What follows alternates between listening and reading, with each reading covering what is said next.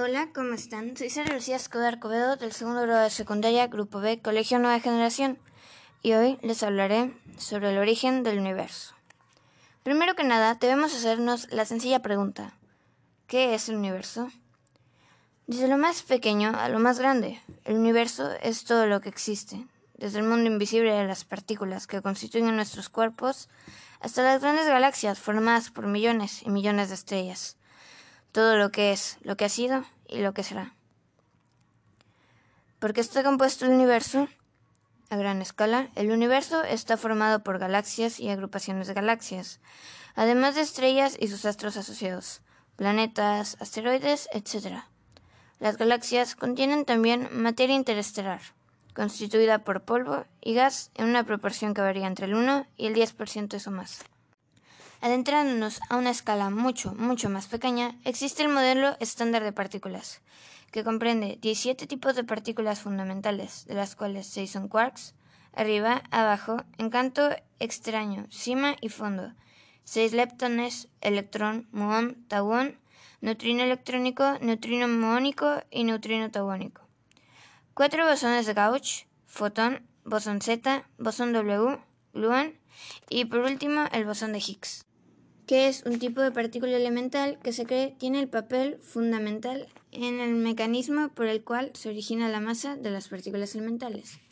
Sin masa, el universo sería un lugar muy diferente. Si el electrón no tuviera masa, no habría átomos, por lo cual no existiría la materia como la conocemos, por lo que tampoco habría química, ni biología, ni existiríamos nosotros mismos. Para explicar por qué las partículas tienen masa y otras no, Varios físicos, entre ellos el británico Peter Higgs, postuló en los años 60 un mecanismo que se conoce como el campo de Higgs. Al igual que el fotón, es el componente fundamental de la luz. El campo de Higgs requiere la existencia de una partícula que lo componga, que los físicos llaman bosón de Higgs. Esta es la última pieza que falta para completar el modelo estándar y ha sido descubierta en 2012 por el LHC en el CERN, en Suiza. El campo de Higgs es una especie de continuo que se extiende por todo el espacio, formado por un incontable número de bosones de Higgs. La masa de las partículas estaría causada por una fricción con el campo de Higgs, por lo que las partículas que tienen una mayor fricción con este campo tienen una masa mayor. Se llama bosón porque este es el nombre de las partículas que portan fuerzas o interacciones, como lo son el fotón, fuerza electromagnética, el gluón, fuerza nuclear fuerte, y los bosones W y Z, fuerza nuclear débil. El otro tipo de partículas subatómicas se llama fermión, que son las que componen la materia que vemos, electrones, protones y neutrones. El bosón de Higgs es muy importante ya que puede explicar la creación de las partículas y de la materia que nosotros podemos observar. Pero, ¿y si realmente las partículas no son átomos y electrones como se dice? Función de onda. La función de onda es una forma de representar el estado físico de un sistema de partículas. Usualmente es una fusión completa, de cuadro integrable y univaluada de las coordenadas espaciales de cada una de las partículas, las propiedades mencionadas de la función de onda permiten interpretarla como una función de cuadro integrable. La ecuación de Schrödinger, independientemente del tiempo, predice que las funciones de onda pueden tener la forma de ondas estacionarias, denominados estados estacionarios, también llamados orbitales, como en los orbitales atómicos o los orbitales moleculares. Existe la dualidad onda-crepúsculo, también llamada dualidad onda-partícula, que es un fenómeno cuántico bien comprobado empíricamente, por el cual muchas partículas pueden exhibir comportamientos típicos de ondas en unos experimentos, mientras aparecen como partículas compactas y localizadas en otros experimentos, como por ejemplo en el experimento de la doble rendija, que fue realizado en 1801 por Thomas Young, en un intento de discernir la naturaleza crepuscular u ondulatoria de la luz. Jung comprobó un patrón de interferencias en la luz procedente de una fuente lejana al difractarse en el paso por las dos rejillas, resultado que contribuyó a la teoría de la naturaleza ondulatoria de la luz. Pero ¿es la luz una onda o una partícula? La partícula es todo aquello que tú puedes cuantificar y que en teoría puedes agarrar o tocar, dice Céspedes. Pero imagínalo como una piedra.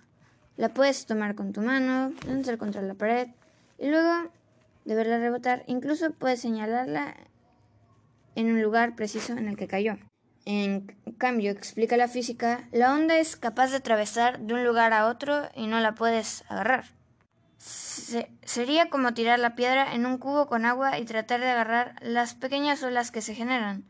Pasarán por los costados de tu mano, por arriba y entre tus dedos, pero no podrás atraparlas. Tampoco serás capaz de decir exactamente dónde están esas olas, más que haciendo un gesto aproximado que englobe toda la onda expansiva provocada por la piedra. Hasta la llegada del siglo XIX, el consenso científico indicaba que, por ejemplo, la luz era una onda y el electrón una partícula. Pero todo está a punto de cambiar.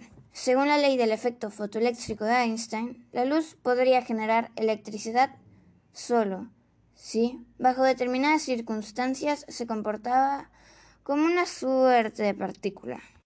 En otras palabras, planteó que la luz no podría ser solo una onda. Para llegar a esta conclusión, Einstein se basó en ideas previas de físicos como el alemán Max Planck, pues en el año 1900 Planck ya había descubierto que había un problema con la luz como onda. Lejos de fluir un flujo constante, afirmó, la luz viaja en paquetes de una gran cuantía de energía, concepto que donde luego derivaría el nombre de física cuántica. A partir de sus trabajos, Planck podría haber inferido que la luz se comportaba como una partícula. Sin embargo, no lo vio o no se atrevió a afirmarlo y provocar un cambio de paradigma. En 1905, Einstein había argumentado que a veces la luz parecía consistir en cuantos, lo que hoy son fotones. Y cuatro años más tarde introdujo la dualidad de onda en la física. Es decir, que la luz no era una onda ni una partícula, eran ambas cosas. Pero, ¿y si realmente no era solamente una partícula, sino una red de ondas que forman partículas? Primero hay que preguntarnos esto. ¿Podríamos estar hechos de ondas en vez de partículas? Hay muchos argumentos que podrían contrarrestar esta teoría, y uno de ellos es que las ondas se solapan, se superponen. Una demostración sencilla. Si produces dos vibraciones en un medio muy quieto, verás que cuando las ollas, las ondas vayan a tocarse, las dos interferirán en ese punto. Pero después, cada una seguirá su camino como si se atravesaran la una a la otra. Y ese es el motivo por el que puedes ver a este cerdo perfectamente, a la que también puedes ver esta oveja desde la otra cámara. Y es que los rayos de luz que rebotan sobre el cerdo y van hacia esta cámara se están cruzando aquí en medio con los que rebotan en la oveja y van a su cámara. Si ambos rayos de luz sí que interactuaran entre ellos y no se atravesaran como si nada, lo más seguro es que estarías viendo una imagen alterada, influenciada por la de la... Es interesante que los dos rayos que interactúan no se modifican en el otro, que puedes ver a los dos como si nada pasara. En conclusión, mm, estar hecho de ondas pues no es muy buena idea porque la superposición no se cumple en nuestros cuerpos, en nuestras carnes. Tú chocas tus manos y colisionan, justo lo que pasaría con una colisión de partículas. Mm, no lo que haría una onda, que sería solaparse. Entonces, ¿estamos hechos de partículas y ya? Pues no del todo, porque hay un tipo de ondas que sí se pueden chocar. Piensa en el mar. Siempre pensamos a las olas como ondas, pero cuando viene una ola muy grande se acaba desmoronando. Esta colapsa y se convierte en otras onditas más pequeñas. Eso es un decaimiento, un objeto rompiéndose en varios, algo que no le pasa a las ondas de las que estábamos hablando, como por ejemplo las olas monstruos. Monstruos. Una de las teorías es que estas olas monstruos se generan por esas interacciones, no porque estas olas se solapen y se sumen unas a otras, sino que en esos choques se intercambian energía, tal y como lo haría una partícula. Igualmente en acústica, tenemos las ondas de choque, que igualmente acaban disipándose en una especie de decaimiento. Y por otro lado la luz, cuando se propaga en algunos materiales muy específicos, también hace cosas muy extrañas, como interaccionar consigo misma. Todas siguen siendo ondas, son vibraciones que se propagan por un medio, tienen frecuencias asociadas, pero no se comportan como nosotros esperaríamos. Y claro, esto tiene una explicación. La razón es que las características habituales de una onda provienen de una aproximación. Que las perturbaciones que estamos metiendo en este medio al vibrar son muy muy pequeñas. De modo que cualquier medio lo podemos pensar como un montón de muellecitos conectados unos a otros. Esto se llama el régimen lineal. Pero ahora empieza a tener una perturbación más grande, como una onda muy grande onda de choque. Esto definitivamente va a romper la aproximación de los mayecitos. Ya no funciona. Has llegado a un punto en el que los detalles concretos del medio elástico están afectando a cómo es la onda. Como por ejemplo, cuando una ola se vuelve muy alta, la gravedad le empieza a afectar. En un medio material, si una onda electromagnética es muy intensa, puede excitar a las cargas que viven aquí dentro e influenciar a la onda que se está propagando. Este momento en el que las reglas clásicas de las ondas ya no funcionan y se empiezan a comportar como partículas, se le llama régimen no lineal. Y la no linealidad es en parte la responsable de que el mundo material sea como es. Llevamos años dividiendo la materia que contiene el universo y las fuerzas que lo dominan. Las partículas por un lado y por otro las ondas. Y los medios en que estas ondas se propagan, lo que llamamos campo. Pero, ¿y si las dos cosas están en lo mismo? ¿Y si las partículas pueden ser descritas, descritas a través de un campo? Esta idea es uno de los fundamentos fundacionales de la teoría cuántica de campos. La idea de iniciación es esta. Al igual que el campo electromagnético llena el universo y sirve de medio para que la luz se propague, el universo también está lleno por el campo del electrón.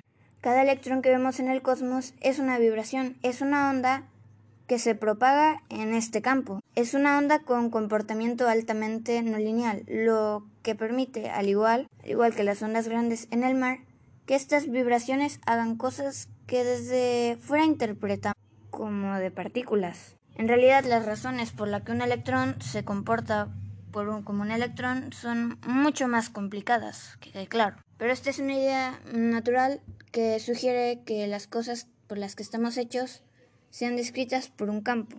Y justamente esto es aplicable a todas las partículas subatómicas que conocemos. Todas estas partículas tienen campos asociados que llenan todo el universo. Y en esencia, lo que nosotros llamamos partículas y graficamos como bolitas son las ondas que se propagan en estos campos. Y es más, todas estas, todos estos campos tienen unas cosas llamadas acoples. Supongamos que tengamos dos mallas elásticas diferentes. Si las hacemos vibrar, ondas se propagarán por la superficie de cada una. Y como es de esperar, pero ahora imagina que a través de muellecitos conectamos una malla con la otra. Ahora las vibraciones que ocurran en una malla pasarán a la otra. Como están conectadas, lo que ocurra en una malla afecta a la otra. Como por ejemplo, ¿por qué los gluones afectan al movimiento de los quarks, pero no afectan al movimiento de los electrones?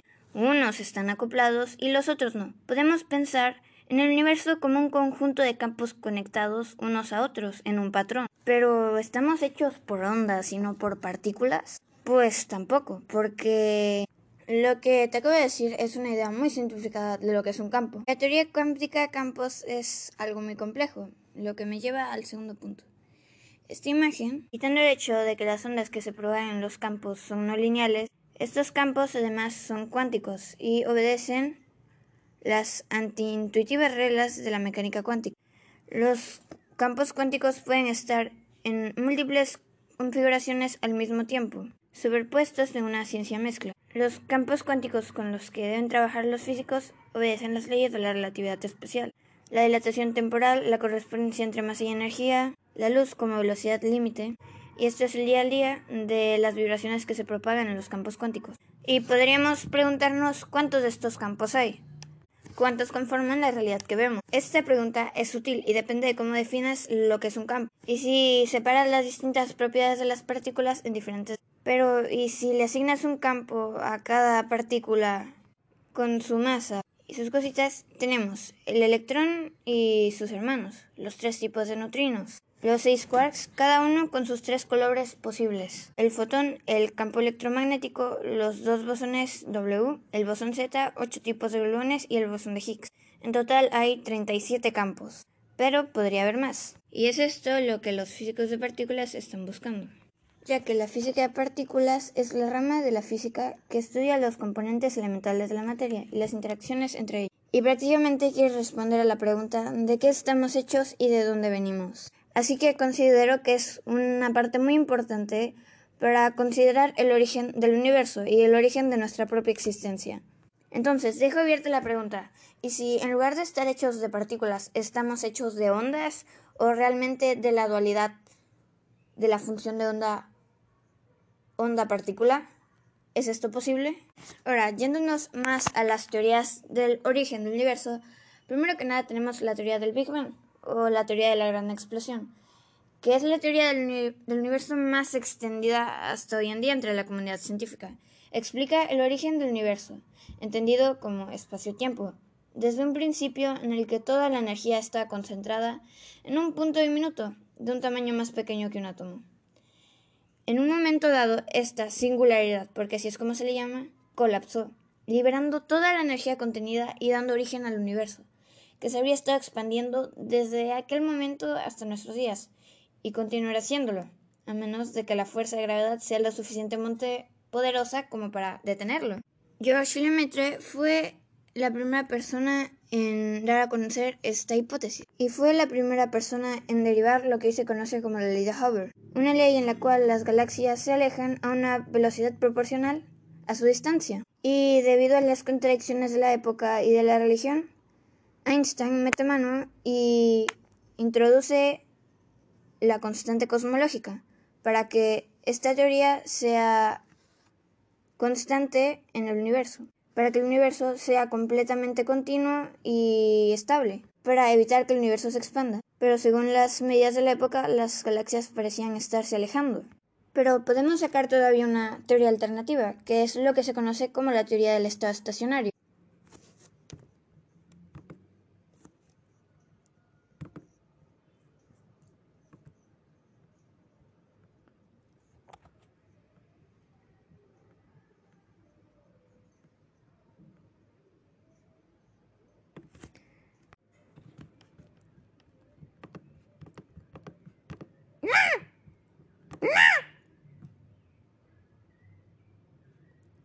No me importa quién inventó el fierro viejo.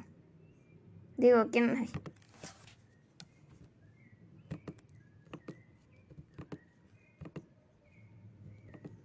¿Por qué?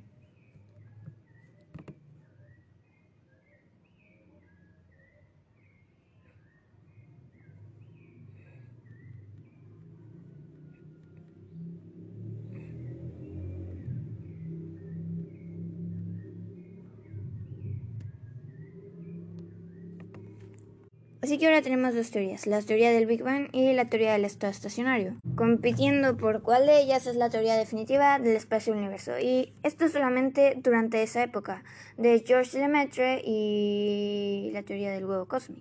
Pero esto fue hasta el descubrimiento del fondo, cosmo de del fondo cósmico de microondas. Si el universo habría surgido de una gran explosión, debió de haber una fase donde surgieran los átomos más ligeros. Debido a esta fase del universo, debió de quedar un remanente, una especie de radiación residual, lo que sería mayormente conocido como fondo cósmico de microondas. El CMB, una radiación que estaría vagando desde el cosmos, mm, por el cosmos desde entonces. Y cuando fue encontrada, realmente esta apoyó a la teoría del Big Bang. Así que el universo que hoy conocemos no es más que el producto de la evolución desde este acontecimiento del Big Bang. Esto que acabo de decir es lo que seguramente todos pensarán y lo que sería lo más acertado, lo que se estudia en la escuela, en la universidad, en.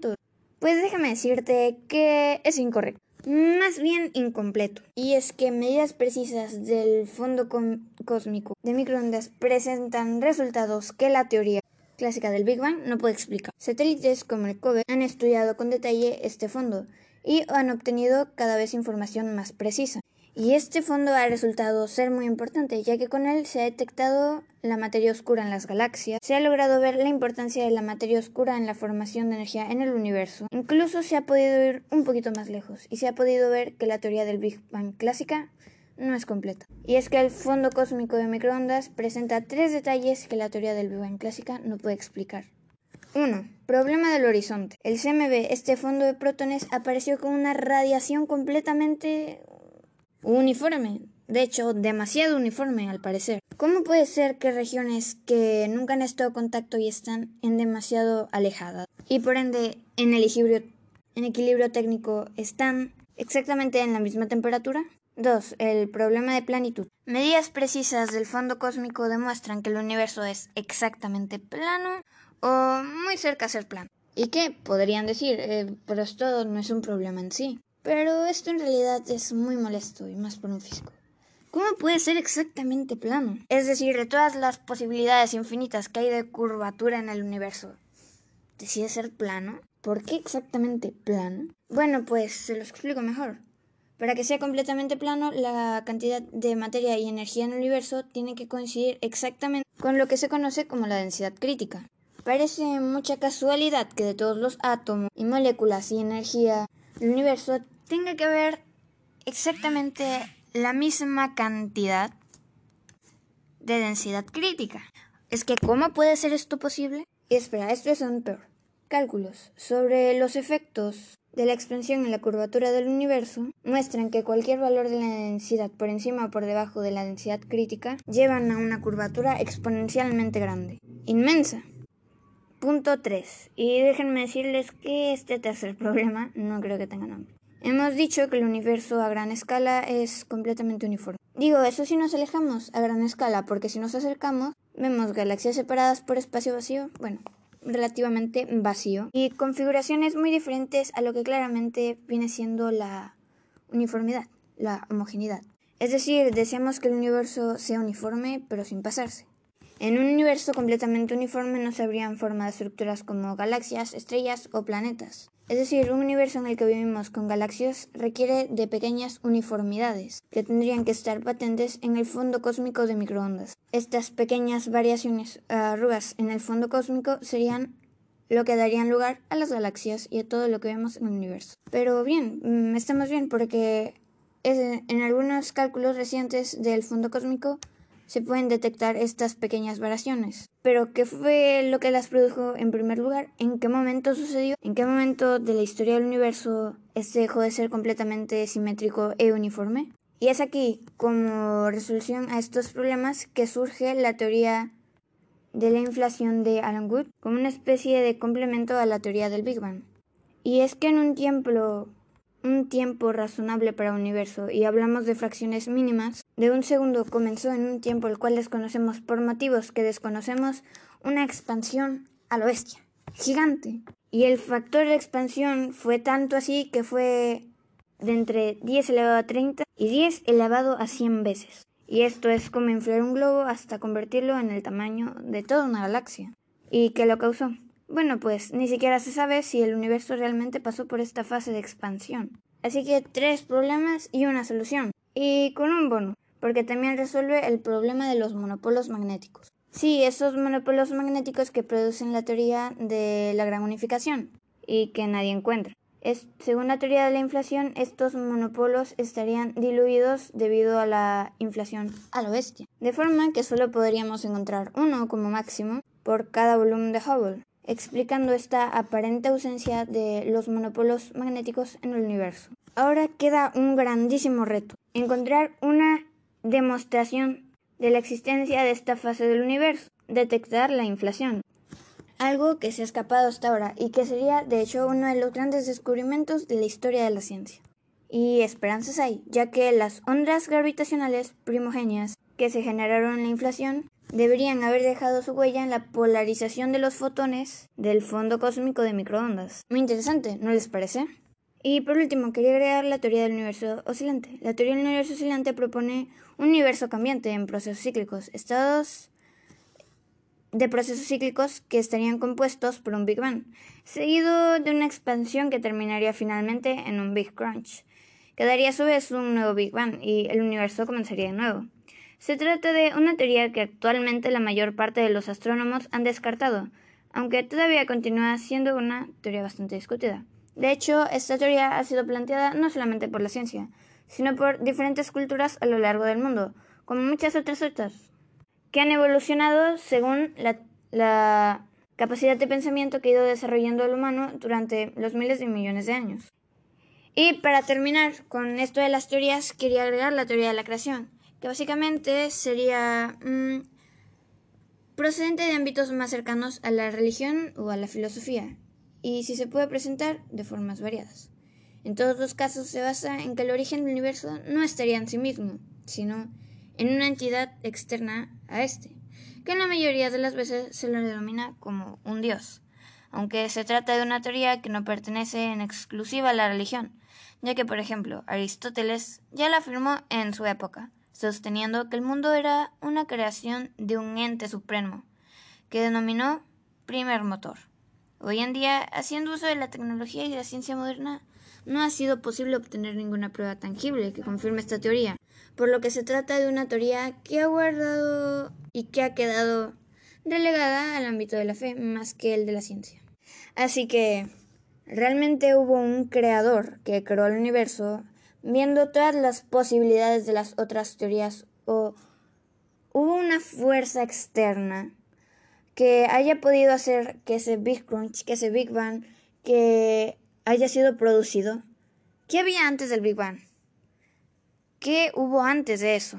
Bueno, pues realmente yo aquí he encontrado una similitud bastante grande con los agujeros negros, ya que la singularidad de la que hablamos sobre el Big Bang, que básicamente puede definirse como una zona del espacio-tiempo donde no se puede definir alguna magnitud física relacionada con los campos gravitatorios, tales como la curvatura u otras, que es capaz de atraer la materia hacia ella e irla acumulando de forma muy muy grande. Es un punto en el que la materia está completamente comprimida.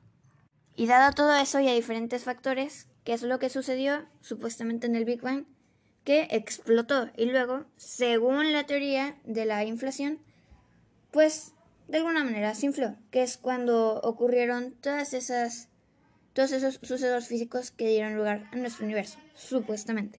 ¿Qué he encontrado aquí?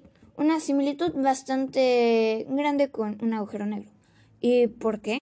Bueno, pues porque un agujero negro es una región finita del espacio, en cuyo interior existe una concentración de masa lo suficientemente elevada como para generar un campo gravitatorio, tal que ninguna partícula material, ni siquiera la luz, puede escapar de ella.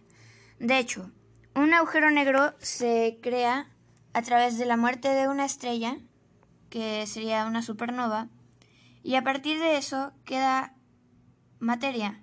Esta materia que está fría o inerte se va juntando debido a la gravedad y cuando se va juntando hay un momento en el que llega a un punto cero, en el que la materia está completamente compacta y que de hecho el mismo agujero negro se traga la propia estrella que la supernova generó porque a partir de la, de la, muerte de una estrella se generan otras. Bueno, claro, dependiendo de la magnitud de la estrella. Porque si, por ejemplo, muriera una estrella del tamaño del Sol, no creo que sería capaz de generar un agujero negro, ya que el tamaño que debe de tener una estrella para que se genere un agujero negro es 10 veces mayor a la de, nuestros, a la, de la estrella de nuestro sistema solar, o sea, el Sol.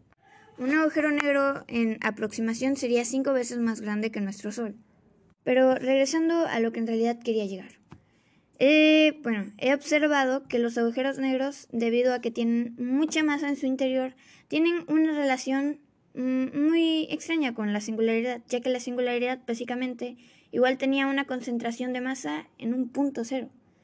Entonces, tomando en cuenta la teoría del estado estacionario y la teoría del universo oscilante, bueno, realmente no estoy muy de acuerdo con la teoría del estado estacionario porque, como había dicho antes, esta teoría sostiene que el universo es una entidad perfecta y que a pesar de estar en expansión, esta perfección, entendida como una proporción de densidad constante, no varía gracias a la creación de materia constante.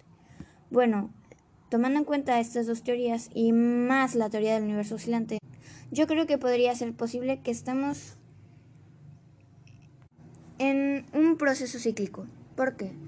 Agujeros negros. Agujeros negros hay en centros de las galaxias, en distintos lugares. Mm, realmente más en centros de las galaxias que por otra cosa. De hecho, hay agujeros. Bueno, se estima que podrían haber agujeros negros 10 millones de veces más grandes que nuestro Sol. que no está completamente comprobado, pero pues lo se de haber. Y de hecho, ya tenemos una imagen del agujero negro, así que mm, no podemos negar su existencia.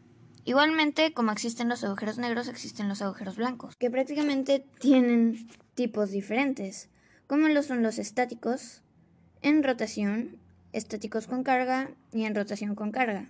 De hecho, se trata de una región finita del espacio-tiempo visible como objeto celeste con densidad tal que deforma el espacio, pero que, a diferencia del agujero negro, deja escapar materia y energía en lugar de absorberla. De hecho, ningún objeto puede permanecer en el interior de dicha región durante un tiempo finito, infinito. Por ello, se define un agujero blanco como el reverso temporal de un agujero negro. El agujero negro absorbe su interior a la materia y en cambio el agujero blanco la expulsa. Y entonces, ¿realmente cuál es la diferencia entre un agujero negro y un agujero blanco? ¿Y cómo es que los dos surgen? ¿De dónde surge un agujero blanco? Pero alto ahí, que todavía no está confirmada su existencia. Pero la razón para sospechar que existen agujeros blancos es que podrían resolver un misterio abierto, lo que sucede en el centro de un agujero negro. Vemos grandes cantidades de materia en la espiral alrededor de los agujeros negros, y luego cayendo dentro, toda esa materia atraviesa la superficie del agujero, y el horizonte de sucesos o punto de no retorno cae en picado hacia el centro. Y luego, nadie lo sabe. La singularidad. Según la teoría general de la relatividad de Einstein, la mejor descripción que existe hasta ahora de la gravedad, la materia que entra en un agujero negro se concentra en un único punto central de densidad finita, algo que los físicos han llamado singularidad. En ese punto, la realidad misma dejaría de ser lo que es. El tiempo se detendría por completo y todo lo que existe se desvanecería en la nada. Sin embargo, y debido precisamente a esas condiciones tan extremas, la singularidad se sitúa fuera del ámbito de las teorías de Einstein, lo que Robel considera que no son fiables. De hecho, en la singularidad la gravedad sería tan fuerte que estaría dominada por los efectos cuánticos. Para entender lo que sucede, explica el científico, necesitamos una teoría cuántica de la gravedad. Debemos de tomar algo muy en cuenta. ¿Y si la gravedad realmente no es una fuerza? Y si realmente durante todo lo que hemos visto de la función de onda y todo lo que hemos llegado en conclusiones, la gravedad realmente es pese a la curvatura del espacio-tiempo, mm, porque como habíamos dicho antes, no creo que sea muy factible que el espacio-tiempo sea completamente plano como lo dicta el fondo de microondas. Entonces, ¿y si la gravedad realmente no es una fuerza? Bueno, pues los efectos cuánticos podrían evitar que se forme una densidad infinita en el centro del agujero negro. Y al final, en lugar de concentrarse en una singularidad, la materia podría hacer lo que comúnmente hace después de una caída, rebotar. Aunque no podría rebotar dentro del agujero negro, donde las cosas solo pueden caer y moverse hacia abajo. Pero aquí está la magia. La gravedad cuántica permite que rebote no solo la materia, sino toda la geometría espacio-tiempo del agujero negro. Es decir, que continúa a través del punto central del agujero negro es una región separada y nueva, donde no solo la materia, sino también todo el espacio-tiempo está rebotando. Esto es lo que llamamos a un agujero blanco. Una pelota que rebota sigue una trayectoria que parece una película de su caída. Bueno, pero proyectado hacia atrás. Un agujero blanco es como una película de un agujero negro proyectado hacia atrás desde el exterior, pues no sería muy diferente. Tiene la misma, bueno, tiene una masa como un agujero negro, por lo que las cosas se atraen y pueden orbitar a su alrededor, mientras que un agujero negro está rodeado por un horizonte a través del cual es posible entrar, entrar pero no salir. Un agujero blanco está rodeado por un horizonte a través del cual es posible entrar, digo, es posible salir pero no entrar. Bueno, en este punto es importante fijarse en el momento de transición en el que un agujero negro puede pasar a ser un agujero blanco. Aquí nuevamente es la teoría cuántica la que permite que esto suceda, gracias a un fenómeno conocido como la tunelización cuántica, que justamente tiene que ver con los agujeros de gusano. Sí. Hoy en día el efecto túnel está bien estudiado e incluso se aplica a la construcción de microscopios y otros instrumentos científicos. Una partícula atrapada dentro de un núcleo atómico no podría escapar según la mecánica clásica. Pero la teoría cuántica le permite hacer un túnel debajo de la pared potencial que la atrapa y por lo tanto irradiar fuera del núcleo. Ahora bien, la vida de los agujeros negros puede ser extremadamente larga. ¿En qué momento un agujero negro pasa a ser un agujero blanco? Hace varias décadas, en 1974 específicamente, Stephen Hawking aventuró la idea de que después de todo los agujeros negros no lo eran tanto, ya que emitían una cierta cantidad de radiación, hoy conocida como radiación de Hawking. Es decir, que con el paso del tiempo y a través de esta emisión lenta pero continua de radiación, los agujeros negros van reduciendo su tamaño y finalmente se evaporan. Y a medida que reducen su tamaño, aumenta la probabilidad de que se conviertan en agujeros blancos cosa que en algún momento sucede. Este escenario, sin embargo, contiene un aspecto desconcertante. La evaporación de un agujero negro es un proceso que se produce con extrema lentitud y que puede durar muchos, muchos millones de años, mientras que la materia que cae en el agujero negro llega a su centro en pocos segundos, por lo que su rebote debería ser casi inmediato. Por lo tanto, ¿cómo podría la materia salir tan pronto a través de un agujero blanco cuando ese mismo agujero blanco tarda tanto tiempo en formarse? Bueno, entonces lo podemos ver. Un agujero negro se puede convertir en un agujero blanco. De hecho, hay muchas probabilidades y no descarto, ni se me haría correcto descartar que un agujero blanco, que los agujeros blancos existen. Y de hecho creo que hay muchas pruebas factibles como para decir que un agujero blanco existe. Entonces, ¿Qué hay en relación en todo esto con una singularidad? ¿Qué es lo que yo me refería? Y con la teoría del universo oscilante. Bueno, pues según mi punto de vista, yo diría que podemos estar en un proceso de continuidad y tomando en cuenta esto de la expansión, que de hecho es algo que se me haría muy efectivo explicar en este momento, ya que prácticamente la expansión tiene mucho que ver con, la, con las leyes de Hubble que, por así decirlo, nosotros podemos ver que existe el universo observable. El universo observable está aproximadamente, ¿qué es lo que podemos ver? A 13.700 millones de años luz, que es lo que podemos observar, que es lo que se llamaría universo observable. Pero realmente ese universo observable que nosotros vemos a esta cantidad de años luz está realmente a 47 millones de años luz, que es básicamente esto que es la velocidad de la luz y a lo que viaja. Y es por eso que nosotros vemos una época em, en la que esta se creó, porque nosotros no vemos lo que está sucediendo ahora. Vemos lo que sucedió desde un principio. Y es por eso que el universo es bastante complejo y de hecho eh, está comprobado que se está expandiendo, ya que si nosotros vemos un carro, cuando se va acercando emite un sonido más grave, pero cuando se aleja, este emite un sonido más agudo, que sería un ejemplo muy descriptible para observar las leyes de Hubble. Entonces, ¿podemos realmente unificar todas estas leyes, todas estas teorías, para crear una teoría del todo, como lo así diría Stephen Hawking? U otras, otros científicos. ¿Realmente esto se podría? Pues yo digo que sí, ya que existen varios factores que hacen que cada uno se complemente, como lo es singularidades y la teoría de cuerdas, que va muy ligada a todo esto, ya que igualmente busca explicar eh, la estructura del universo y de sus partículas, que de hecho creo que estaría que sería algo bastante parecido a lo que llamaríamos la función de dualidad y onda.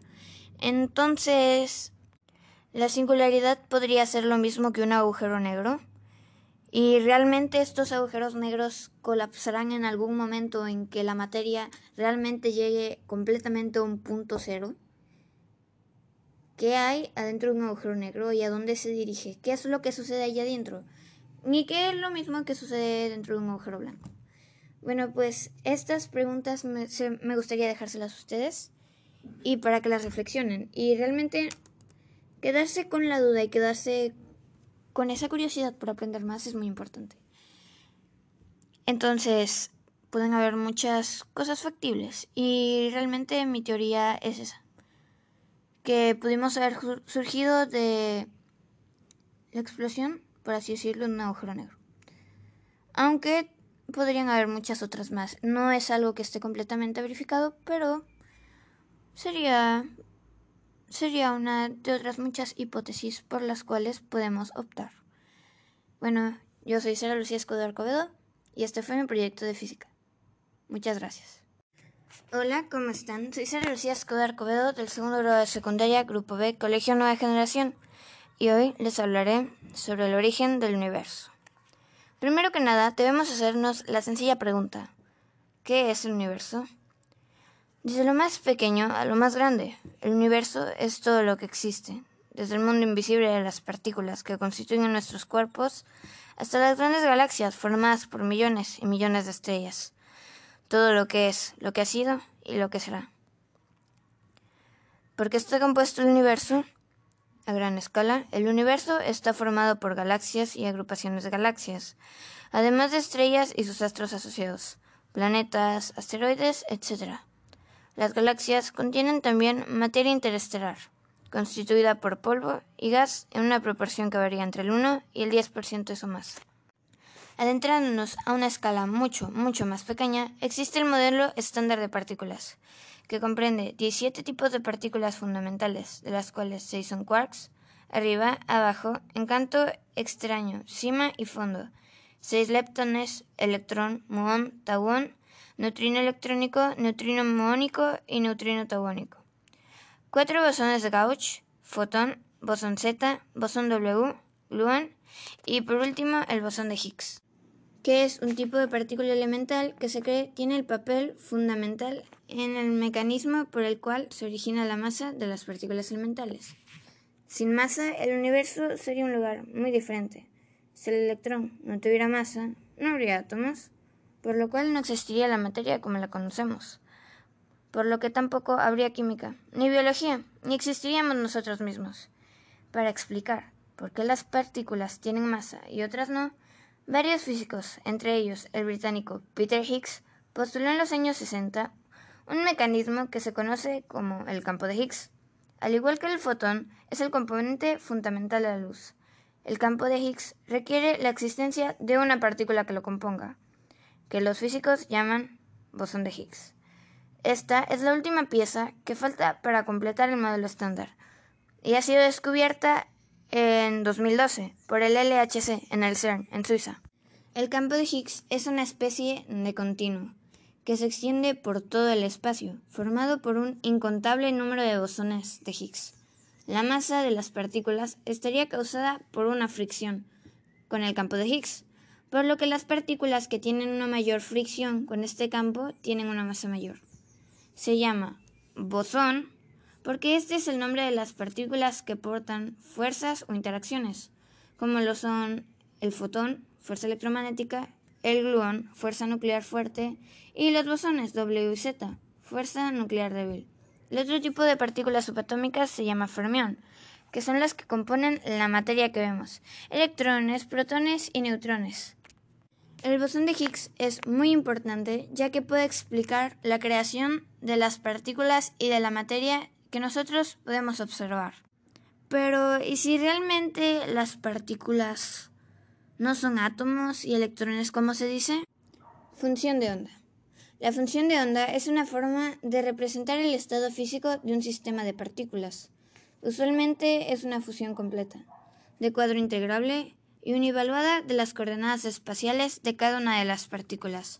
Las propiedades mencionadas de la función de onda permiten interpretarla como una función de cuadro integrable. La ecuación de Schrödinger, independientemente del tiempo, predice que las funciones de onda pueden tener la forma de ondas estacionarias, denominados estados estacionarios, también llamados orbitales, como en los orbitales atómicos o los orbitales moleculares. Existe la dualidad onda-crepúsculo, también llamada dualidad onda-partícula, que es un fenómeno cuántico bien comprobado empíricamente, por el cual muchas partículas pueden exhibir comportamientos típicos de ondas en unos experimentos, mientras aparecen como partículas compactas y localizadas en otros experimentos, como por ejemplo en el experimento de la doble rendija, que fue realizado en 1801 por Thomas Young, en un intento de discernir la naturaleza crepuscular u ondulatoria de la luz. Jung comprobó un patrón de interferencias en la luz procedente de una fuente lejana al difractarse en el paso por las dos rejillas, resultado que contribuyó a la teoría de la naturaleza ondulatoria de la luz. Pero, ¿es la luz una onda o una partícula? La partícula es todo aquello que tú puedes cuantificar y que en teoría puedes agarrar o tocar, dice Céspedes. Pero imagínalo como una piedra. La puedes tomar con tu mano, lanzar contra la pared y luego de verla rebotar, incluso puedes señalarla en un lugar preciso en el que cayó. En cambio, explica la física, la onda es capaz de atravesar de un lugar a otro y no la puedes agarrar. sería como tirar la piedra en un cubo con agua y tratar de agarrar las pequeñas olas que se generan. Pasarán por los costados de tu mano, por arriba y entre tus dedos, pero no podrás atraparlas. Tampoco serás capaz de decir exactamente dónde están esas olas, más que haciendo un gesto aproximado que englobe toda la onda expansiva provocada por la piedra. Hasta la llegada del siglo XIX, el consenso científico indicaba que, por ejemplo, la luz era una onda y el electrón una partícula. Pero todo está a punto de cambiar. Según la ley del efecto fotoeléctrico de Einstein, la luz podría generar electricidad solo si, bajo determinadas circunstancias, se comportaba como una suerte de partícula. En otras palabras, planteó que la luz no podría ser solo una onda. Para llegar a esta conclusión, Einstein se basó en ideas previas de físicos como el alemán Max Planck, pues en el año 1900 Planck ya había descubierto que había un problema con la luz como onda. Lejos de fluir un flujo constante, afirmó, la luz viaja en paquetes de una gran cuantía de energía, concepto que donde luego derivaría el nombre de física cuántica. A partir de sus trabajos, Planck podría haber inferido que la luz se comportaba como una partícula. Sin embargo, no lo vio o no se atrevió a afirmarlo y provocar un cambio de paradigma. En 1905, Einstein había argumentado que a veces la luz parecía consistir en cuantos, lo que hoy son fotones. Y cuatro años más tarde introdujo la dualidad de onda en la física. Es decir, que la luz no era una onda ni una partícula, era ambas cosas. Pero, ¿y si realmente no era solamente una partícula, sino una red de ondas que forman partículas? Primero hay que preguntarnos esto. ¿Podríamos estar hechos de ondas en vez de partículas? Hay muchos argumentos que podrían contrarrestar esta teoría, y uno de ellos es que las ondas se solapan, se superponen. Una demostración sencilla. Si produces dos vibraciones en un medio muy quieto, verás que cuando las ollas, las ondas vayan a tocarse, las dos interferirán en ese punto. Pero después, cada una seguirá su camino como si se atravesaran la una a la otra. Y este es el motivo por el que puedes ver a este cerdo perfectamente, a la que también puedes ver esta oveja desde la otra cámara. Y es que los rayos de luz que rebotan sobre el cerdo y van hacia esta cámara se están cruzando aquí en medio con los que rebotan en la oveja y van a su cámara. Si ambos rayos de luz sí que interactuaran entre ellos y no se atravesaran como si nada, lo más seguro es que estarías viendo una imagen alterada, influenciada por la de la... Es interesante que los dos rayos que interactúan no se modifican en el otro, que puedes ver a los dos como si nada pasara. En conclusión, mm, estar hecho de ondas pues no es muy buena idea porque la superposición no se cumple en nuestros cuerpos, en nuestras carnes. Tú chocas tus manos y colisionan, justo lo que pasaría con una colisión de partículas. Mm, no lo que haría una onda, que sería solaparse. Entonces, ¿estamos hechos de partículas y ya? Pues no del todo, porque hay un tipo de ondas que sí se pueden chocar. Piensa en el mar. Siempre pensamos a las olas como ondas, pero cuando viene una ola muy grande se acaba desmoronando. Esta colapsa y se convierte en otras onditas más pequeñas. Eso es un decaimiento, un objeto rompiéndose en varios, algo que no le pasa a las ondas de las que estábamos hablando, como por ejemplo las olas monstruos, monstruos Una de las teorías es que estas olas monstruos se generan por esas interacciones, no porque estas olas se solapen y se sumen unas a otras, sino que en esos choques se intercambian energía, tal y como lo haría una partícula. Igualmente en acústica tenemos las ondas de choque, que igualmente acaban disipándose en una especie de decaimiento. Y por otro lado la luz, cuando se propaga en algunos materiales muy específicos, también hace cosas muy extrañas, como interaccionar consigo misma.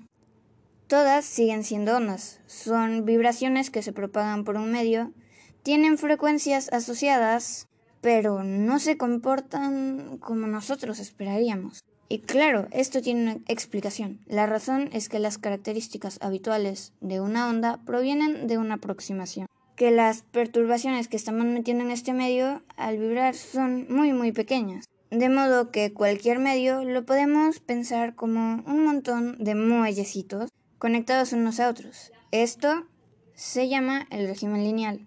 Pero ahora empieza a meter una perturbación más grande, como una onda muy grande, onda de choque. Esto definitivamente va a romper la aproximación de los muellecitos. Ya no funciona. Has llegado a un punto en el que los detalles concretos del medio elástico están afectando a cómo es la onda. Como por ejemplo, cuando una ola se vuelve muy alta, la gravedad le empieza a afectar. En un medio material, si una onda electromagnética es muy intensa, puede excitar a las cargas que viven aquí dentro e influenciar a la onda que se está propagando. Este momento en el que las reglas clásicas de las ondas ya no funcionan y se empiezan a comportar como partículas, se le llama régimen no lineal. Y la no linealidad es en parte la responsable de que el mundo material sea como es. Llevamos años dividiendo la materia que contiene el universo y las fuerzas que lo dominan. Las partículas por un lado y por otro las ondas. Y los medios en que estas ondas se propagan, lo que llamamos campo. Pero, ¿y si las dos cosas están en lo mismo? ¿Y si las partículas pueden ser descritas, descritas a través de un campo? Esta idea es uno de los fundamentos fundacionales de la teoría cuántica de campos. La idea de iniciación es esta. Al igual que el campo electromagnético llena el universo y sirve de medio para que la luz se propague, el universo también está lleno por el campo del electrón. Cada electrón que vemos en el cosmos es una vibración, es una onda que se propaga en este campo. Es una onda con comportamiento altamente no lineal, lo que permite, al igual, al igual que las ondas grandes en el mar, que estas vibraciones hagan cosas que desde fuera interpretamos como de partículas. En realidad, las razones por las que un electrón se comporta como un electrón son mucho más complicadas, que claro. Pero esta es una idea natural que sugiere que las cosas por las que estamos hechos sean descritas por un campo. Y justamente esto es aplicable a todas las partículas subatómicas que conocemos. Todas estas partículas tienen campos asociados que llenan todo el universo. Y en esencia, lo que nosotros llamamos partículas y graficamos como bolitas son las ondas que se propagan en estos campos. Y es más, todas estas, todos estos campos tienen unas cosas llamadas acoples. Supongamos que tengamos dos mallas elásticas diferentes. Si las hacemos vibrar, ondas se propagarán por la superficie de cada una. Y como es de esperar, pero ahora imagina que a través de muellecitos conectamos una malla con la otra. Ahora las vibraciones que ocurran en una malla pasarán a la otra. Como están conectadas, lo que ocurra en una malla afecta a la otra como por ejemplo por qué los gluones afectan al movimiento de los quarks, pero no afectan al movimiento de los electrones.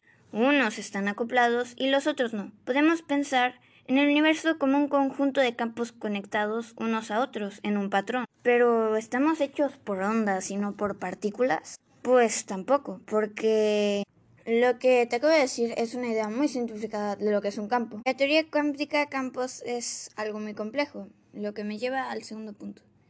Esta imagen, quitando el hecho de que las ondas que se propagan en los campos son no lineales, estos campos además son cuánticos y obedecen las antiintuitivas reglas de la mecánica cuántica.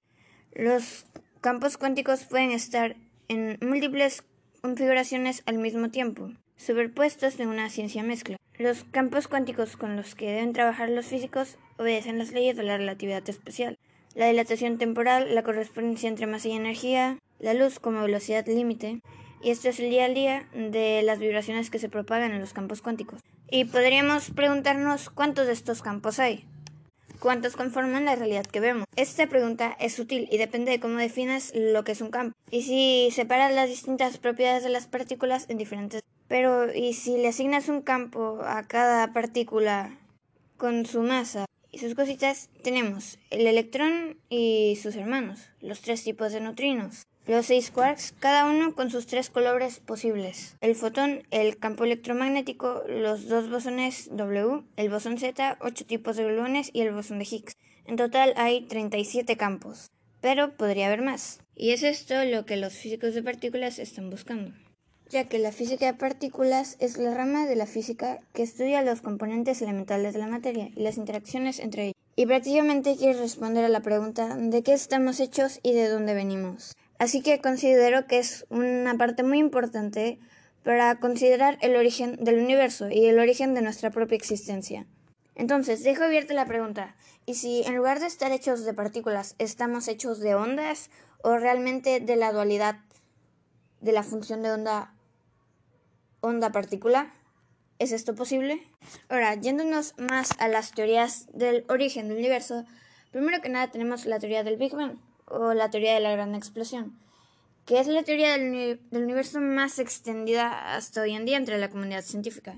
Explica el origen del universo, entendido como espacio-tiempo, desde un principio en el que toda la energía está concentrada en un punto diminuto, de un tamaño más pequeño que un átomo. En un momento dado, esta singularidad, porque así es como se le llama, colapsó, liberando toda la energía contenida y dando origen al universo que se habría estado expandiendo desde aquel momento hasta nuestros días, y continuará haciéndolo, a menos de que la fuerza de gravedad sea lo suficientemente poderosa como para detenerlo.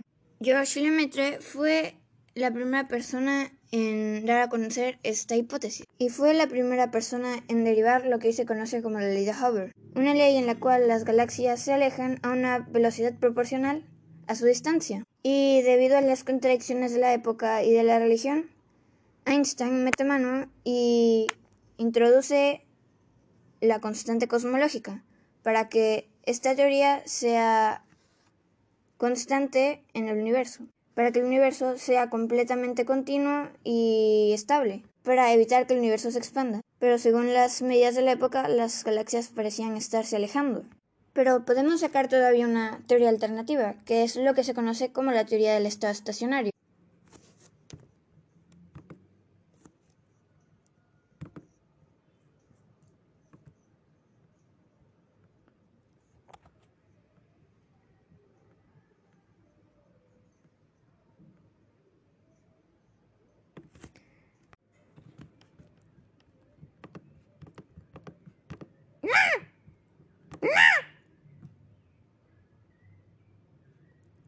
No me importa quién inventó el fierro viejo. Digo, quién...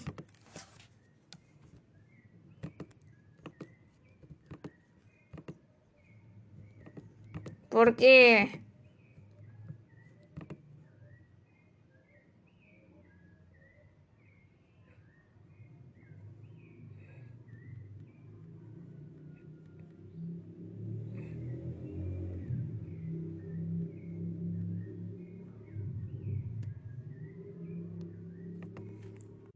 Así que ahora tenemos dos teorías, la teoría del Big Bang y la teoría del estado estacionario, compitiendo por cuál de ellas es la teoría definitiva del espacio-universo. Y esto solamente durante esa época, de George Lemaitre y la teoría del huevo cósmico. Pero esto fue hasta el descubrimiento del fondo, cosmo de del fondo cósmico de microondas. Si el universo habría surgido de una gran explosión, debido de haber una fase donde surgieran los átomos más ligeros. Debido a esta fase del universo, debió de quedar un remanente, una especie de radiación residual, lo que sería mayormente conocido como fondo cósmico de microondas. El CMB, una radiación que estaría vagando desde el cosmos, mm, por el cosmos desde entonces. Y cuando fue encontrada, realmente esta apoyó a la teoría del Big Bang. Así que el universo que hoy conocemos no es más que el producto de la evolución desde este acontecimiento del Big Bang. Esto que acabo de decir es lo que seguramente todos pensarán y lo que sería lo más acertado, lo que se estudia en la escuela, en la universidad, en todo. Pues déjame decirte que es incorrecto. más bien incompleto. Y es que medidas precisas del fondo cósmico de microondas presentan resultados que la teoría clásica del Big Bang no puede explicar. Satélites como el COBE han estudiado con detalle este fondo y han obtenido cada vez información más precisa. Y este fondo ha resultado ser muy importante, ya que con él se ha detectado la materia oscura en las galaxias, se ha logrado ver la importancia de la materia oscura en la formación de energía en el universo. Incluso se ha podido ir un poquito más lejos y se ha podido ver que la teoría del Big Bang clásica no es completa. Y es que el fondo cósmico de microondas presenta tres detalles que la teoría del Big Bang clásica no puede explicar. 1. Problema del horizonte. El CMB, este fondo de protones, apareció con una radiación completamente uniforme. De hecho, demasiado uniforme al parecer. ¿Cómo puede ser que regiones que nunca han estado en contacto y están en demasiado alejadas y por ende en equilibrio, en equilibrio técnico están exactamente en la misma temperatura? 2. El problema de planitud. Medidas precisas del fondo cósmico demuestran que el universo es exactamente plano o muy cerca a ser plano. ¿Y qué? Podrían decir, eh, pero esto no es un problema en sí. Pero esto en realidad es muy molesto y más por un físico. ¿Cómo puede ser exactamente plano? Es decir, de todas las posibilidades infinitas que hay de curvatura en el universo, ¿decide ser plano? ¿Por qué exactamente plano? Bueno, pues se lo explico mejor. Para que sea completamente plano, la cantidad de materia y energía en el universo tiene que coincidir exactamente con lo que se conoce como la densidad crítica. Parece mucha casualidad que de todos los átomos y moléculas y energía del universo tenga que haber exactamente la misma cantidad de densidad crítica. Es que, ¿cómo puede ser esto posible? Y espera, esto es un peor. Cálculos sobre los efectos de la expansión en la curvatura del universo muestran que cualquier valor de la densidad por encima o por debajo de la densidad crítica llevan a una curvatura exponencialmente grande, inmensa. Punto 3. Y déjenme decirles que este tercer problema no creo que tenga nombre. Hemos dicho que el universo a gran escala es completamente uniforme. Digo, eso si nos alejamos a gran escala, porque si nos acercamos, vemos galaxias separadas por espacio vacío, bueno, relativamente vacío, y configuraciones muy diferentes a lo que claramente viene siendo la uniformidad, la homogeneidad. Es decir, deseamos que el universo sea uniforme, pero sin pasarse. En un universo completamente uniforme no se habrían formado estructuras como galaxias, estrellas o planetas. Es decir, un universo en el que vivimos con galaxias requiere de pequeñas uniformidades que tendrían que estar patentes en el fondo cósmico de microondas. Estas pequeñas variaciones, arrugas en el fondo cósmico serían lo que darían lugar a las galaxias y a todo lo que vemos en el universo. Pero bien, mm, estamos bien porque en algunos cálculos recientes del fondo cósmico se pueden detectar estas pequeñas variaciones. Pero, ¿qué fue lo que las produjo en primer lugar? ¿En qué momento sucedió? ¿En qué momento de la historia del universo este dejó de ser completamente simétrico e uniforme? Y es aquí, como resolución a estos problemas, que surge la teoría de la inflación de Alan Wood como una especie de complemento a la teoría del Big Bang. Y es que en un tiempo un tiempo razonable para un universo y hablamos de fracciones mínimas, de un segundo comenzó en un tiempo el cual desconocemos por motivos que desconocemos una expansión a lo bestia, gigante. Y el factor de expansión fue tanto así que fue de entre 10 elevado a 30 y 10 elevado a 100 veces. Y esto es como inflar un globo hasta convertirlo en el tamaño de toda una galaxia. ¿Y qué lo causó? Bueno, pues ni siquiera se sabe si el universo realmente pasó por esta fase de expansión. Así que tres problemas y una solución. Y con un bono, porque también resuelve el problema de los monopolos magnéticos. Sí, esos monopolos magnéticos que producen la teoría de la gran unificación y que nadie encuentra. Es, según la teoría de la inflación, estos monopolos estarían diluidos debido a la inflación a lo bestia, de forma que solo podríamos encontrar uno como máximo por cada volumen de Hubble explicando esta aparente ausencia de los monopolos magnéticos en el universo. Ahora queda un grandísimo reto, encontrar una demostración de la existencia de esta fase del universo, detectar la inflación, algo que se ha escapado hasta ahora y que sería de hecho uno de los grandes descubrimientos de la historia de la ciencia. Y esperanzas hay, ya que las ondas gravitacionales primogenias que se generaron en la inflación deberían haber dejado su huella en la polarización de los fotones del fondo cósmico de microondas. Muy interesante, ¿no les parece? Y por último, quería agregar la teoría del universo oscilante. La teoría del universo oscilante propone un universo cambiante en procesos cíclicos, estados de procesos cíclicos que estarían compuestos por un Big Bang, seguido de una expansión que terminaría finalmente en un Big Crunch. Quedaría a su vez un nuevo Big Bang y el universo comenzaría de nuevo. Se trata de una teoría que actualmente la mayor parte de los astrónomos han descartado, aunque todavía continúa siendo una teoría bastante discutida. De hecho, esta teoría ha sido planteada no solamente por la ciencia, sino por diferentes culturas a lo largo del mundo, como muchas otras otras, que han evolucionado según la, capacidad de pensamiento que ha ido desarrollando el humano durante los miles de millones de años. Y para terminar con esto de las teorías, quería agregar la teoría de la creación, que básicamente sería mm, procedente de ámbitos más cercanos a la religión o a la filosofía, y si se puede presentar de formas variadas. En todos los casos se basa en que el origen del universo no estaría en sí mismo, sino en una entidad externa a éste, que en la mayoría de las veces se lo denomina como un dios, aunque se trata de una teoría que no pertenece en exclusiva a la religión, ya que, por ejemplo, Aristóteles ya la afirmó en su época, sosteniendo que el mundo era una creación de un ente supremo, que denominó primer motor. Hoy en día, haciendo uso de la tecnología y de la ciencia moderna, no ha sido posible obtener ninguna prueba tangible que confirme esta teoría, por lo que se trata de una teoría que ha guardado y que ha quedado relegada al ámbito de la fe más que el de la ciencia. Así que realmente hubo un creador que creó el universo viendo todas las posibilidades de las otras teorías o hubo una fuerza externa que haya podido hacer que ese Big Crunch, que ese Big Bang, que haya sido producido. ¿Qué había antes del Big Bang? ¿Qué hubo antes de eso? Bueno, pues realmente yo aquí he encontrado una similitud bastante grande con los agujeros negros, ya que la singularidad de la que hablamos sobre el Big Bang, que básicamente puede definirse como una zona del espacio-tiempo donde no se puede definir alguna magnitud física relacionada con los campos gravitatorios, tales como la curvatura u otras, que es capaz de atraer la materia hacia ella e irla acumulando de forma muy muy grande. Es un punto en el que la materia está completamente comprimida. Y dado todo eso y a diferentes factores, ¿qué es lo que sucedió supuestamente en el Big Bang?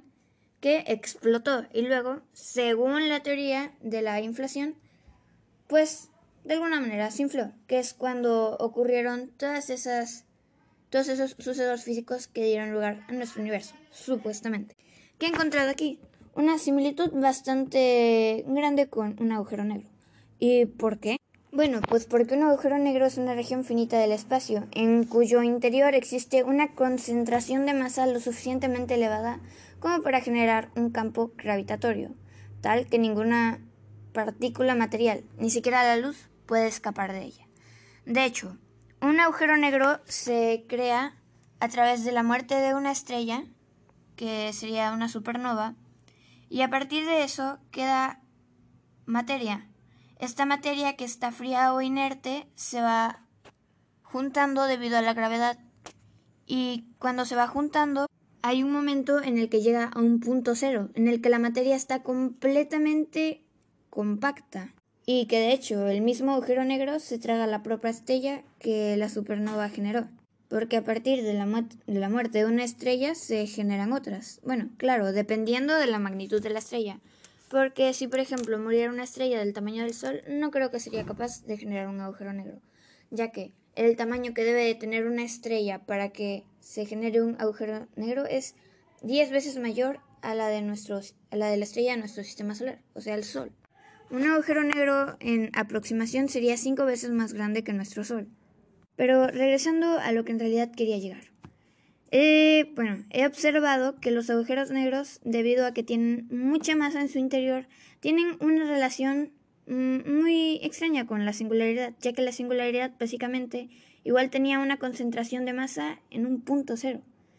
Entonces, tomando en cuenta la teoría del estado estacionario y la teoría del universo oscilante, bueno, realmente no estoy muy de acuerdo con la teoría del estado estacionario Porque, como había dicho antes, esta teoría sostiene que el universo es una entidad perfecta y que a pesar de estar en expansión, esta perfección, entendida como una proporción de densidad constante, no varía gracias a la creación de materia constante. Bueno, tomando en cuenta estas dos teorías y más la teoría del universo oscilante, yo creo que podría ser posible que estamos en un proceso cíclico. ¿Por qué? Agujeros negros. Agujeros negros hay en centros de las galaxias, en distintos lugares. Mm, realmente más en centros de las galaxias que por otra cosa. De hecho, hay agujeros. Bueno, se estima que podrían haber agujeros negros 10 millones de veces más grandes que nuestro Sol. Que no está completamente comprobado, pero pues los ha de haber. Y de hecho, ya tenemos una imagen del agujero negro, así que mm, no podemos negar su existencia. Igualmente, como existen los agujeros negros, existen los agujeros blancos, que prácticamente tienen tipos diferentes, como lo son los estáticos, en rotación, estáticos con carga y en rotación con carga. De hecho, se trata de una región finita del espacio-tiempo visible como objeto celeste con densidad tal que deforma el espacio, pero que, a diferencia del agujero negro, deja escapar materia y energía en lugar de absorberla. De hecho, ningún objeto puede permanecer en el interior de dicha región durante un tiempo finito, infinito. Por ello, se define un agujero blanco como el reverso temporal de un agujero negro. El agujero negro absorbe su interior a la materia y en cambio el agujero blanco la expulsa. Y entonces, ¿realmente cuál es la diferencia entre un agujero negro y un agujero blanco? ¿Y cómo es que los dos surgen? ¿De dónde surge un agujero blanco? Pero alto ahí que todavía no está confirmada su existencia. Pero la razón para sospechar que existen agujeros blancos es que podrían resolver un misterio abierto, lo que sucede en el centro de un agujero negro.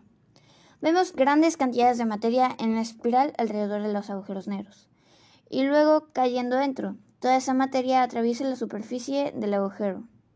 Y el horizonte de sucesos, o punto de no retorno, cae en picado hacia el centro. Y luego, nadie lo sabe. La singularidad.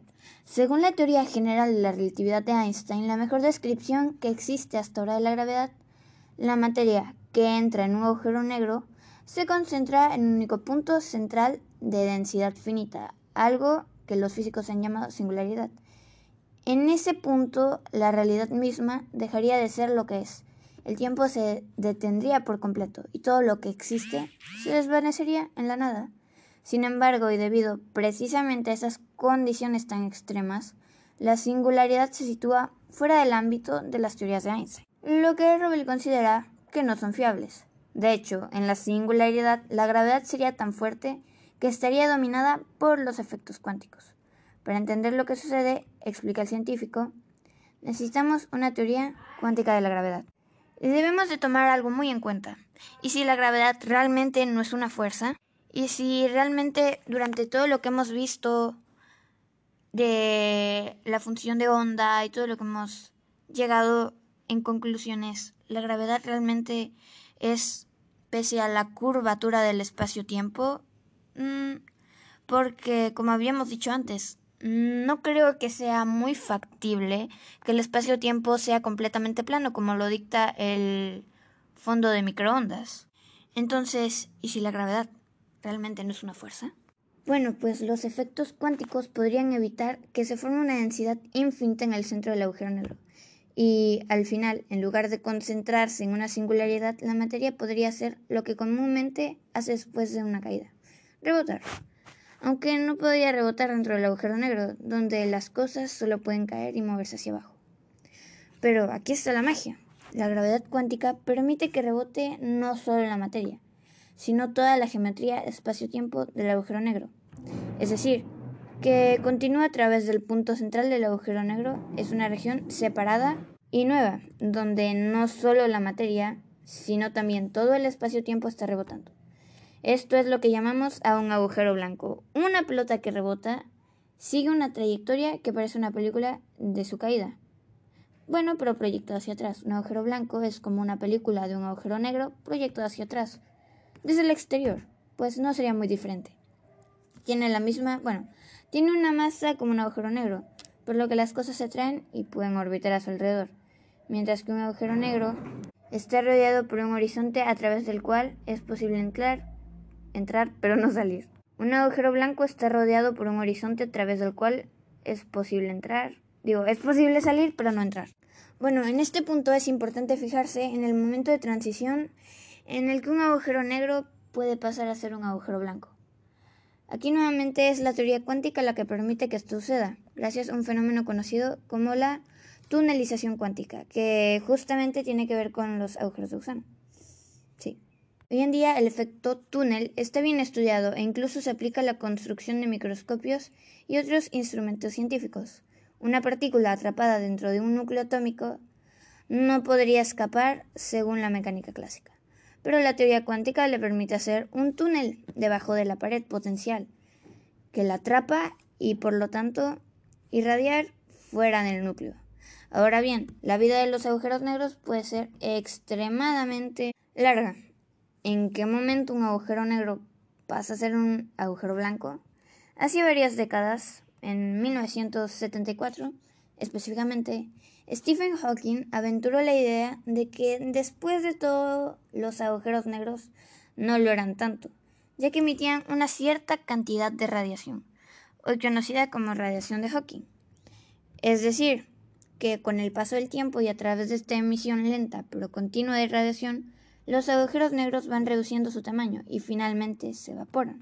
Y a medida que reducen su tamaño, aumenta la probabilidad de que se conviertan en agujeros blancos cosa que en algún momento sucede. Este escenario, sin embargo, contiene un aspecto desconcertante. La evaporación de un agujero negro es un proceso que se produce con extrema lentitud y que puede durar muchos, muchos millones de años, mientras que la materia que cae en el agujero negro llega a su centro en pocos segundos, por lo que su rebote debería ser casi inmediato. Por lo tanto, ¿cómo podría la materia salir tan pronto a través de un agujero blanco cuando ese mismo agujero blanco tarda tanto tiempo en formarse? Bueno, entonces lo podemos ver. Un agujero negro se puede convertir en un agujero blanco. De hecho, hay muchas probabilidades y no descarto, ni se me haría correcto descartar que un agujero blanco, que los agujeros blancos existen. Y de hecho creo que hay muchas pruebas factibles como para decir que un agujero blanco existe. Entonces, ¿Qué hay en relación en todo esto con una singularidad? ¿Qué es lo que yo me refería? Y con la teoría del universo oscilante. Bueno, pues según mi punto de vista, yo diría que podemos estar en un proceso de continuidad y tomando en cuenta esto de la expansión, que de hecho es algo que se me haría muy efectivo explicar en este momento, ya que prácticamente la expansión tiene mucho que ver con, la, con las leyes de Hubble que, por así decirlo, nosotros podemos ver que existe el universo observable. El universo observable está aproximadamente, ¿qué es lo que podemos ver? A 13.700 millones de años luz, que es lo que podemos observar, que es lo que se llamaría universo observable. Pero realmente ese universo observable que nosotros vemos a esta cantidad de años luz está realmente a 47 millones de años luz, que es básicamente esto que es la velocidad de la luz y a lo que viaja. Y es por eso que nosotros vemos una época em, en la que esta se creó, porque nosotros no vemos lo que está sucediendo ahora. Vemos lo que sucedió desde un principio. Y es por eso que el universo es bastante complejo y de hecho eh, está comprobado que se está expandiendo, ya que si nosotros vemos un carro, cuando se va acercando emite un sonido más grave, pero cuando se aleja, este emite un sonido más agudo, que sería un ejemplo muy descriptible para observar las leyes de Hubble. Entonces, ¿podemos realmente unificar todas estas leyes, todas estas teorías, para crear una teoría del todo, como lo así diría Stephen Hawking? u, otras, otros científicos. ¿Realmente esto se podría? Pues yo digo que sí, ya que existen mm, varios factores que hacen que cada uno se complemente, como lo es singularidades y la teoría de cuerdas, que va muy ligada a todo esto, ya que igualmente busca explicar eh, la estructura del universo y de sus partículas, que de hecho creo que estaría que sería algo bastante parecido a lo que llamaríamos la función de dualidad y onda. Entonces, la singularidad podría ser lo mismo que un agujero negro. Y realmente estos agujeros negros colapsarán en algún momento en que la materia realmente llegue completamente a un punto cero. ¿Qué hay adentro de un agujero negro y a dónde se dirige? ¿Qué es lo que sucede allá adentro? Ni qué es lo mismo que sucede dentro de un agujero blanco. Bueno, pues estas preguntas me, me gustaría dejárselas a ustedes y para que las reflexionen. Y realmente quedarse con la duda y quedarse con esa curiosidad por aprender más es muy importante. Entonces, pueden haber muchas cosas factibles y realmente mi teoría es esa que pudimos haber surgido de la explosión, por así decirlo, de un agujero negro. Aunque podrían haber muchas otras más. No es algo que esté completamente verificado, pero sería sería una de otras muchas hipótesis por las cuales podemos optar. Bueno, yo soy Sara Lucía Escobar Covedo y este fue mi proyecto de física. Muchas gracias.